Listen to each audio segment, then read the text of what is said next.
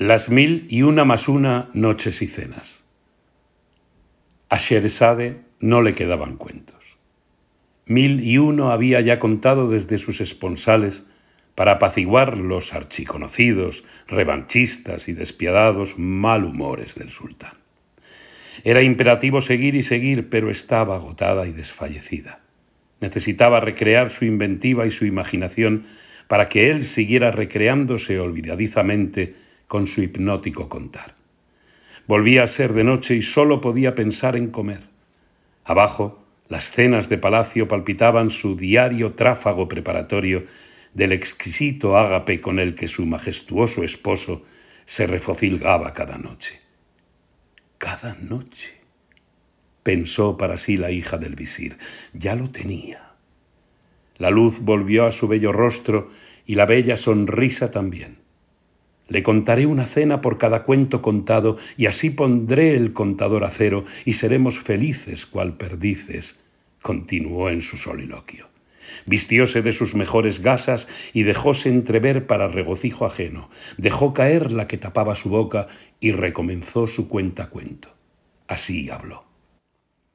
Aquella noche, Simbad regresó a Bagdad con la bolsa de piel de narval repleta de los fabulosos diamantes que había recolectado del Valle de las Aves de Rapiña, tan majestuosas, mi amado, como tú, y de las serpientes descomunales, tan grandiosas, mi señor, como vos. En aquel tiempo, con él navegaba su inseparable hombre de mar, Almarel León el joven encantador de peces y hombres, venido del lejano Occidens, donde el mundo conocido se lanza al abismo de los otros seis mares. Allí se alza, mi sultán, la más bella de las ciudades del viento, Algadir. Zocos y zócalos, luz y sombra, piedra ostionera y largas arenas, gentes felices y risueñas, bromistas y cantarinas la pueblan. Ni su mercado de pescado, ni sus mercaderes de lo que la mar allí entrega tienen parangón con ningunos otros de los que he conocido en mis siete viajes. Solía exclamar excitadamente Simbad a los cuatro vientos ni nada comparable a sus vinos que llaman generosos, pues generosos son en colmar cuanto un buen marino, su tripulación y sus mujeres pueden desear magníficos bocolles de nobles maderas, apilados en soleras y criaderas, los guardan por los siglos de los siglos. En el atardecer de aquel día, al mar el león se afanaba en esos sus quehaceres de cocina que como nadie domina, apañando los maravillantes manjares que de vuelta habían pescado en los mares de la India, mientras entre bebidas y buza y también licores hervidos recordaban alegre y orgullosamente la hazaña y aventuras de aquella recolecta de diamantes que les habían convertido en los hombres más ricos del reino. Así vivían aquellos días plenamente en el merecido goce del instante de una vida de venturosa tranquilidad y cordial esparcimiento, pues como es bien sabido, mientras se come, bebe y viste bien, se olvida todo lo sucedido y todos los peligros y penurias y miedos pasados se desvanecen.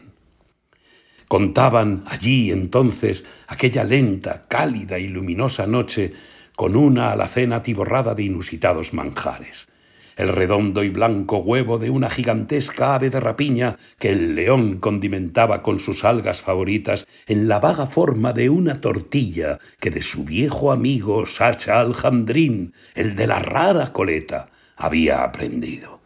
Crías de pez vaca, amamantadas como un ser humano para ser asadas, ser partidas al plato y servidas a la mano y crujir al bocado. Había también peces con apariencias de asnos y camellos que servía fritos al óleo a la manera del alándalus, y carnes de tortuga de casi diez metros de ancho para ser adobadas en el plancton marino. Se había pertrechado asimismo con polluelos de pájaros que salían de conchas marinas y eran empollados en su superficie, acompañados del coral de aquellas, de su púrpura y de las burbujas de aire salino salidas de las huevas de peces voladores. Y allí, y así, fue cuando su amigo el joven, en el goce y la confianza y la verdad del buen vino, vino a vomitarle su alma sin bad, contándole en el tremolar de su propia voz la historia mágica pero verdadera de los algadirtanos y de los túnidos y puercos de Turdetania, que ahora recuento. Toda vida procede de la madre mar. Esta era la venturosa y al tiempo trágica verdad en la que vivían los turdetanos del litoral del confín terrae, donde se hallaba su bello reino bendecido por el benigno clima de poniente. Su primavera y su verano eran de felicidad y alimento, pues sus transfinitas playas, por acción divina, se abarrotaban sin fin de miríadas de gloriosos ejemplares de atunes que, solos de su única y propia voluntad, se varaban en el seco de la bajamar de sus orillas. Por millas, millares de túnidos, morros y cabezas se asomaban a las dunas del hogar de los algadirtanos, conformando el más bello y esperado espectáculo que soñar pudieran. Su sustento estacional estaba servido y su supervivencia semestral también.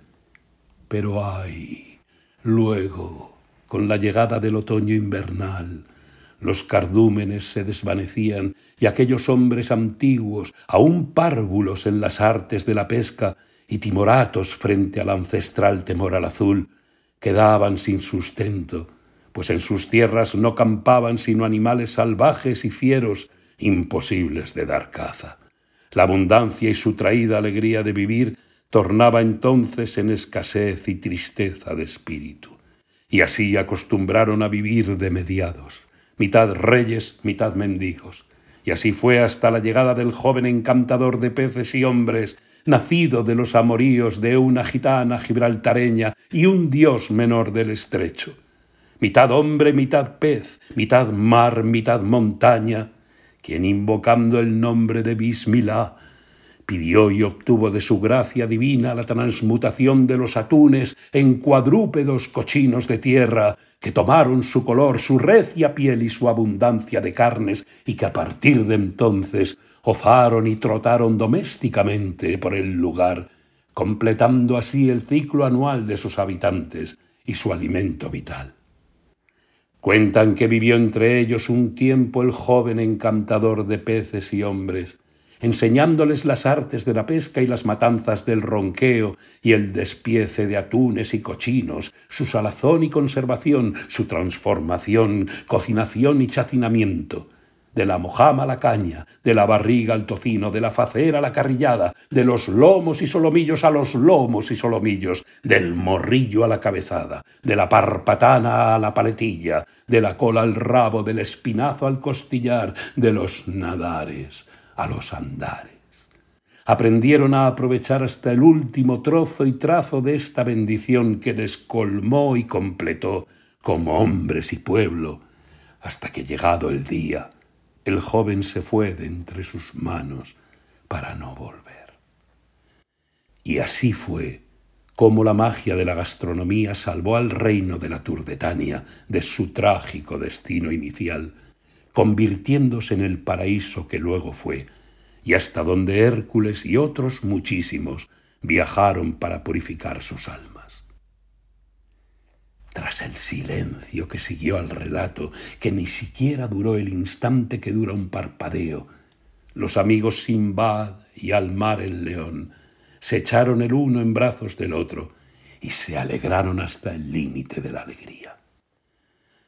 De cómo Almar el león abrazó la rosa del mar y de los vientos y de sus aventuras, de cómo conoció a Simbad y de sus aventuras y de los seguidores de Alá que rechazaron la ingesta de la carne de aquellos jalufos?